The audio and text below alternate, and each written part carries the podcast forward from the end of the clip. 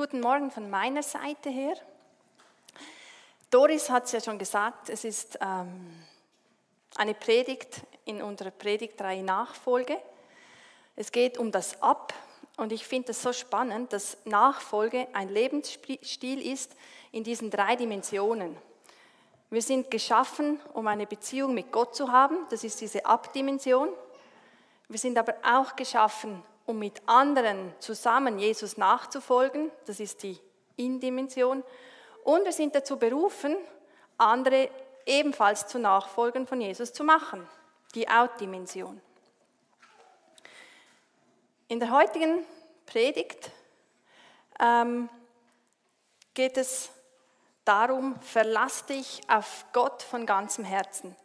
Und dazu habe ich den ähm, Psa äh, Sprüche 3, 5 bis 6. Und da heißt es, verlass dich auf den Herrn von ganzem Herzen und verlass dich nicht auf deinen Verstand, sondern gedenke an ihn in allen deinen Wegen, so wird er dich recht führen.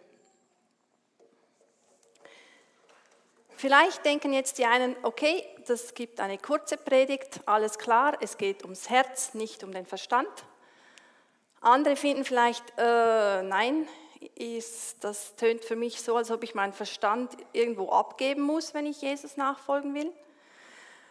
Und ich muss sagen, es ist keines von beidem. Es geht nicht darum, was ist gut und was ist schlecht. Es geht auch nicht darum, seinen Verstand abzuschalten. In der Bibel lesen wir sehr, sehr häufig, ähm, dass wir nachdenken sollen, wir sollen auch Rat einholen, wir sollen uns den Kosten oder auch den Konsequenzen, denen sollen wir uns be bewusst sein, sie vielleicht sogar überdenken, überschlagen. Und ich finde es so spannend, wenn wir diesen Vers wirklich in seiner Fülle erfassen wollen, muss ich euch sozusagen ins hebräische Denken entführen. Von unserem westlichen Denken her wird dieser Vers nämlich auf folgende Weise meistens betont. Verlass dich auf den Herrn von ganzem Herzen und verlass dich nicht auf deinen Verstand. Verstand und Herz werden wie sich gegenübergestellt. Nicht selten wird hier meistens, also oft auch so ein bisschen der Zeigefinger gehoben, von wegen, hey, also lass dich nicht von deinem Verstand verführen, das ist gefährlich. Gott möchte einfach nur deine Zuneigung, dein Herz. Und ich bin mir sicher, Gott möchte unser Herz, Gott möchte eine Beziehung zu uns. Das ist ihm sehr wichtig. Und dennoch denke ich nicht, dass das ist, was dieser Vers hier aussagen will. Wenn wir nämlich vom hebräischen Denken herkommen, dann sehen wir Folgendes. Da ist die Betonung auf, verlass dich auf den Herrn von ganzem Herzen und verlass dich nicht auf deinen Verstand. Hier also ist der Gegensatz nicht Verstand oder Herz, sondern Herr oder dein, respektive ich. Die Wörter Herz und Verstand sind nämlich im biblischen Sinne Synonyme. Das heißt, sie haben annähernd dieselbe Bedeutung.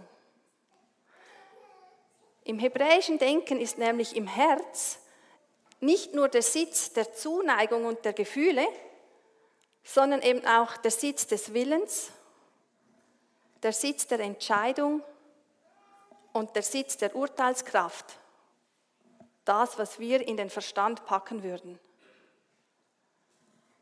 Also, es geht nicht darum, Herz oder Verstand, sondern es geht darauf, verlasse ich mich auf den Herrn oder auf mich selbst. Und ich weiß nicht, wie es euch geht, aber wenn ich so in die Welt rausschaue, dann wird einem eigentlich überall ganz klar gemacht, hey, wenn du etwas erreichen willst, wenn du ein Problem lösen willst, wenn du einer Situation Herr werden willst, musst du entweder ähm, eine Sache besser können oder mehr wissen oder einfach genügend Erfahrung gesammelt haben, dass du es dann danach kannst.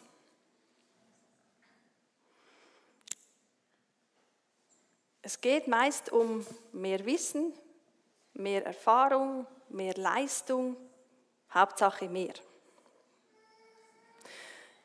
Aber auch wenn wir vielleicht mehr wissen oder mehr können, heißt das nicht, dass ich automatisch ein Problem oder eine Situation in den Griff bekomme oder ein Problem einfach so löse. Wenn ich da an meine persönliche Situation denke, dann merke ich, es gibt im Moment eine Situation, wo ich einfach merke, ähm, mehr Wissen, mehr Können, mehr Erfahrung bringt mir nur bedingt etwas. Ich habe in meiner Ausbildung zur Sozialdiakonin, ähm, war ein Schwerpunkt so die Entwicklung des Kindes. Was entwickelt sich wann beim Kind und wie kann ich es begünstigen? Was sollte ich ja nicht tun, um so ein Kind so schön gut zu begleiten in der Reifung? Dann seit der Geburt den eigenen Kindern habe ich mich auch stark damit befasst, mit Beziehung, Erziehung, Vertrauen, einfach alles, was ich da noch theoretisch oder auch praktisch mit den Kindern erfahren konnte. Und sogar vor der Geburt unseres Ältesten war ich in einem Mutter-Kind-Haus, habe ich als Sozialpädagogin gearbeitet und habe dort die Mütter und die Kinder darin unterstützt, eine gute Beziehung aufzubauen oder eben auch den, El den Müttern zu helfen, was es heißt, eine gute Erziehung irgendwie oder einen guten Erziehungsweg zu finden. Also somit kann ich sagen, ich weiß viel über Erziehung und wie Kinder aufwachsen. Ich habe viel Erfahrung darin und dennoch ähm, habe ich im Moment das Gefühl, das hilft mir alles nichts. Ähm, und zwar, ich habe so das Gefühl, dass ich wie ein Ochs am Berg stehe, und zwar wegen unserem Teenager. Nicht, weil er so schlimm ist, überhaupt nicht. Ich denke, er macht es super, sondern weil ich so planlos bin. Und einfach merke, ich denke, er ist angekommen in dieser Pubertät, ich noch lange nicht. Und da einfach zu merken, hey, das Wissen, die Erfahrung nützt wirklich nur bedingt etwas. Gefühlt das Einzige, was mir hilft, ist eben, mich auf Gott zu verlassen. Sozusagen ein Beispiel aus der Arbeitswelt ähm, finden wir in Lukas 5. Da ist Jesus am See Genezareth und redet zu einer großen Menschenmenge. Damit die ihn besser hören können, bittet er Petrus, dass er auf sein Boot steigen kann fährt ein bisschen raus auf den See und spricht von dort aus zu den Leuten. Und nachdem er dann fertig geworden ist mit seiner Predigt oder einfach mit seinem, was er den Leuten mitgeben wollte, sagt er zu Petrus, hey Petrus, geh hinaus auf den See und wirf deine Netze noch einmal aus. Petrus antwortet darauf, aber Herr, wir haben die ganze Nacht hart gearbeitet und nichts gefangen. Also die Erfahrung von Petrus war, wir haben nichts gefangen. Sein Wissen bezüglich Fischen ist, man fischt nachts, weil dann sind die Fische eher an der Oberfläche, man fängt es leichter, also sicher nicht am Tag. Sein Wissen und seine Erfahrung sagen eigentlich, was Jesus von mir will, macht keinen Sinn.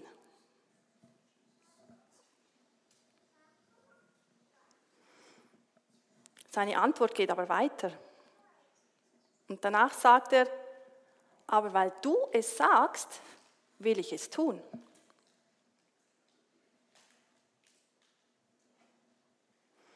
Das Resultat war, dass sie so viele Fische gefangen haben, dass ein zweites Boot hinzukommen musste, um ihnen zu helfen, die Fische aus den Netzen ins Boot zu bringen und dann an Land. Petrus hat sich also auf Gott verlassen, nicht auf sein Verstand oder sein Wissen, seine Erfahrung.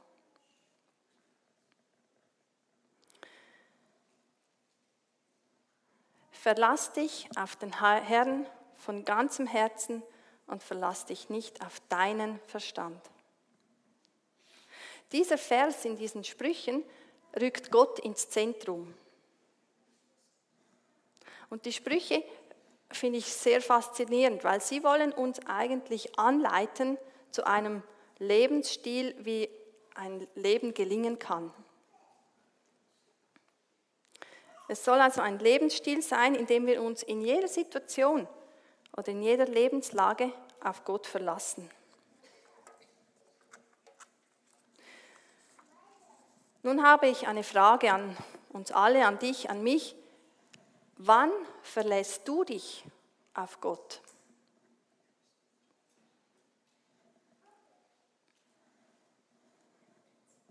Dort, wo du selber nicht mehr weiterkommst? Oder gerade dort sicher nicht? Fast die ganze Zeit in deinem Leben oder fast nie?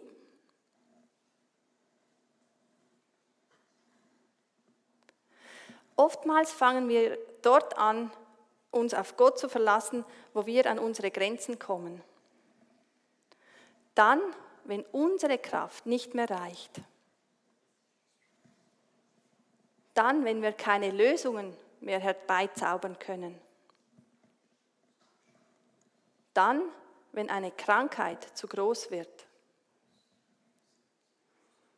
Dann, wenn eine Last zu schwer wird.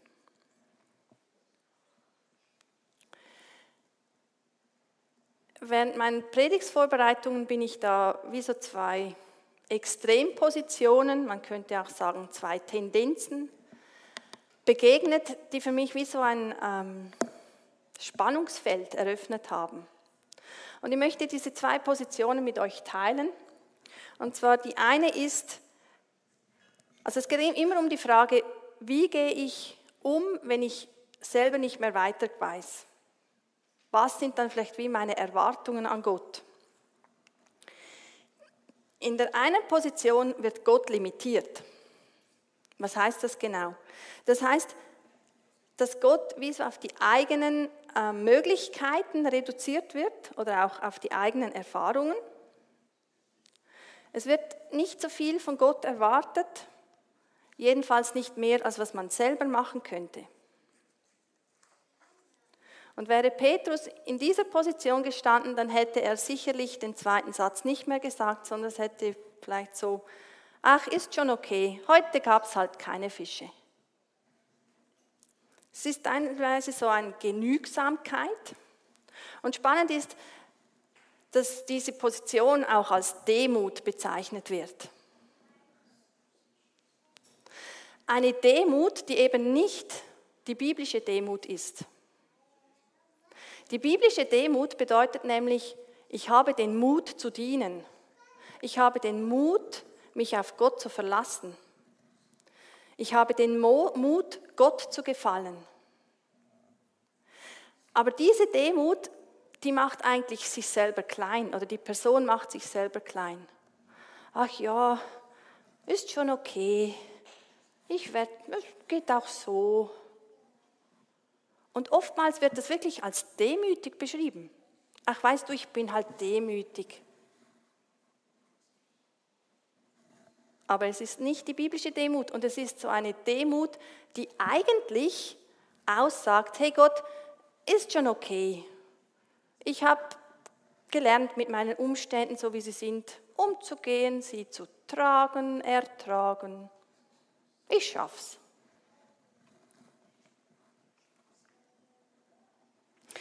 Und C.S. Lewis hat dazu in seinem Buch Pardon, ich bin Christ geschrieben, der wahrhaft demütige Mensch erweckt keineswegs den Eindruck von Demut, den wir heute mit dem Wort verbinden.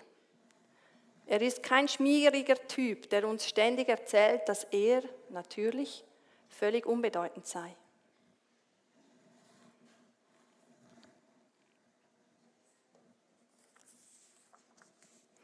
Also die eine Extremposition, diese vielleicht falsch verstandene Demut. Die andere Extremposition ist, Gott wird vorgegeben, was er wann wie zu tun hat. Aber auch hier kann man es eigentlich, wenn man will, sehr gut, schön christlich einpacken. Man kann sagen, hey, ich habe großen Glauben. Ich weiß, Gott kann alles tun und alles verändern. Und da bin ich völlig einverstanden. Gott kann alles ändern. Gott kann eingreifen, wenn er will. Und doch ist in dieser Extremposition wie so der Gedanke da, hey, Gott muss so eingreifen, wie ich will, wann ich will und am besten so schnell wie möglich.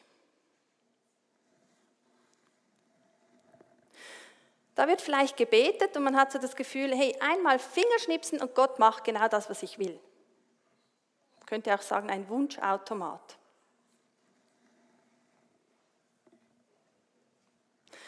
Und ich denke, ihr merkt, beide Positionen haben gewisse Wahrheiten in sich. Und trotzdem ist irgendwie etwas Scheps.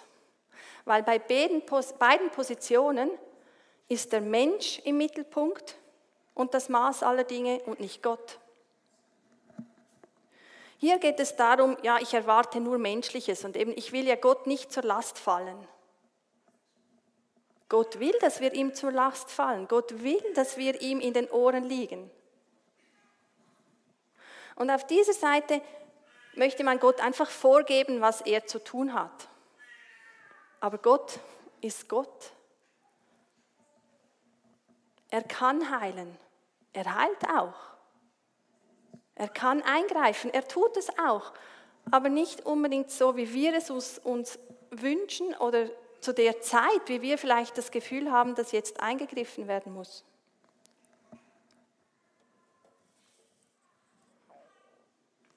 Aber, das große Aber ist hier in der Mitte sozusagen, in der Nachfolge geht es eben nicht um uns, es geht um Gott.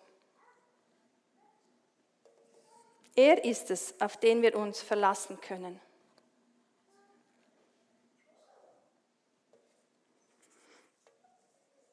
Und ich denke, wir sind immer wieder mal gefordert, oder ich merke es bei mir, dass man nicht auf die eine oder die andere Seite schwappt. Und wenn man dann vielleicht merkt, oh, jetzt bin ich wieder eher hier, dass man dann sagt, stopp, ich gehe wieder zurück.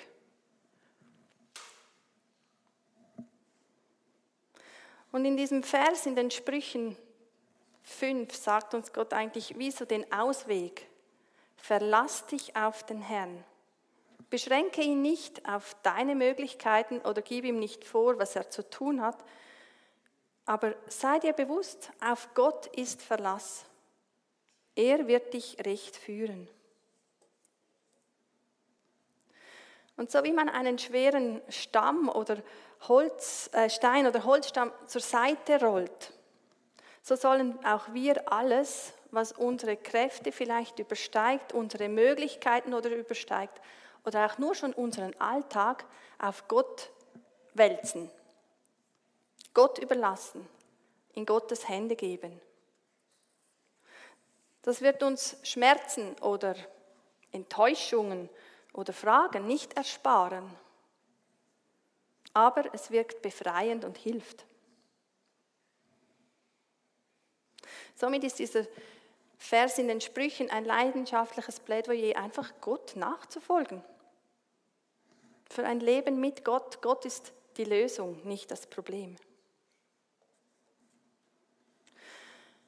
Und wenn ich jetzt diese Mittelposition auf, auf unseren Teenager anwende, was heißt denn das konkret, sich auf Gott zu verlassen? Einerseits heißt es für mich täglich, mehrfach, immer wenn nötig, Gott im Gebet anzuflehen, dass er mir alles gibt, was ich oder unser Teenie jetzt braucht. Also ich brauche sicher Weisheit, Geduld. Eine Leichtigkeit ist oftmals auch noch von Vorteil und Humor. Aber auch unser Sohn braucht wie so ein, wenn er selber kein wieso kein Fundament mehr hat, weil sich alles irgendwie im, im Wechsel ist, dass einfach unsere Beziehung ihn tragen kann oder auch seine Beziehung zu Gott ihn tragen kann. Das ist es, was ich machen kann, ganz konkret, für ihn zu beten. Dann aber auch mich darauf zu verlassen, dass Gott ihn wirklich hält. Nicht ich muss ihn halten, Gott wird es tun. Und dieses sich auf Gott zu verlassen ist keine Passivität. Es ist eine bewusste Entscheidung. Ich entscheide mich dafür, Jesus, mich auf dich zu verlassen. Und ich entscheide mich dafür, dir unseren Sohn anzuvertrauen, in deine Hände zu geben, wenn er jetzt so rumschwankt wie keine Ahnung was.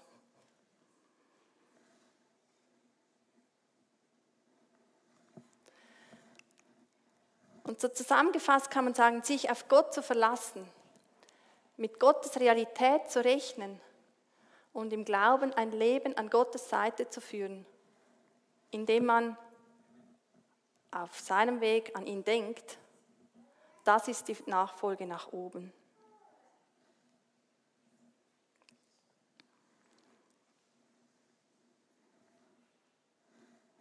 Und es soll, wirklich um einen Lebensstil gehen wie so ein Paradigmawechsel vielleicht auch, dass wir nicht nur in unseren Problemen uns auf Gott verlassen, sondern auch in unserem Alltag. Und vielleicht heißt es jetzt für jemanden hier, dass ich eine dieser Extrempositionen verlassen sollte und mich mehr in die Mitte begeben sollte. Für andere heißt es eben vielleicht nicht nur in Problemen sich auf Gott zu verlassen, sondern den Alltag mit Gott zu gestalten. Und so möchte ich euch eigentlich wie zu einem Experiment herausfordern, zusammen mit mir. Und zwar, lasst uns doch zusammen, also jeder für sich und doch zusammen, jeden Morgen aufstehen und einfach zu Gott sagen, hey, ich verlasse mich heute auf dich. Nicht auf meine Kräfte, nicht auf mein Wissen, nicht auf meine Ideen oder auf meine Kraft und auch nicht auf die eigenen Gefühle, sondern Herr, ich will mich heute einfach auf dich verlassen. Und wenn wir uns wirklich auf dieses Experiment zusammen einlassen, dann bin ich sehr gespannt, was Gott bewirken wird. Weil ich bin sicher, wir haben dann einiges zum Bestaunen. Ich möchte noch beten.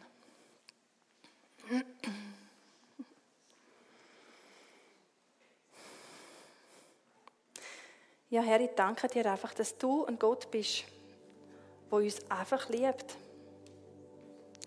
Du bist ein Gott, auf den man sich verlassen kann. Und ich danke dir, Herr, dass du im Zentrum von unserem Leben stehst und nicht mir.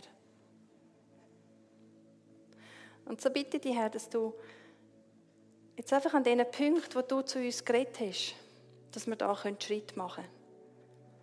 Sei es weg von den Extrempositionen oder rein in das Experiment. Lass uns einfach, Jesus, tagtäglich wissen, du bist da. Und einfach so die Entscheidung können treffen, ich verlasse mich auf dich, Jesus. Jeden Tag neu. Danke vielmals.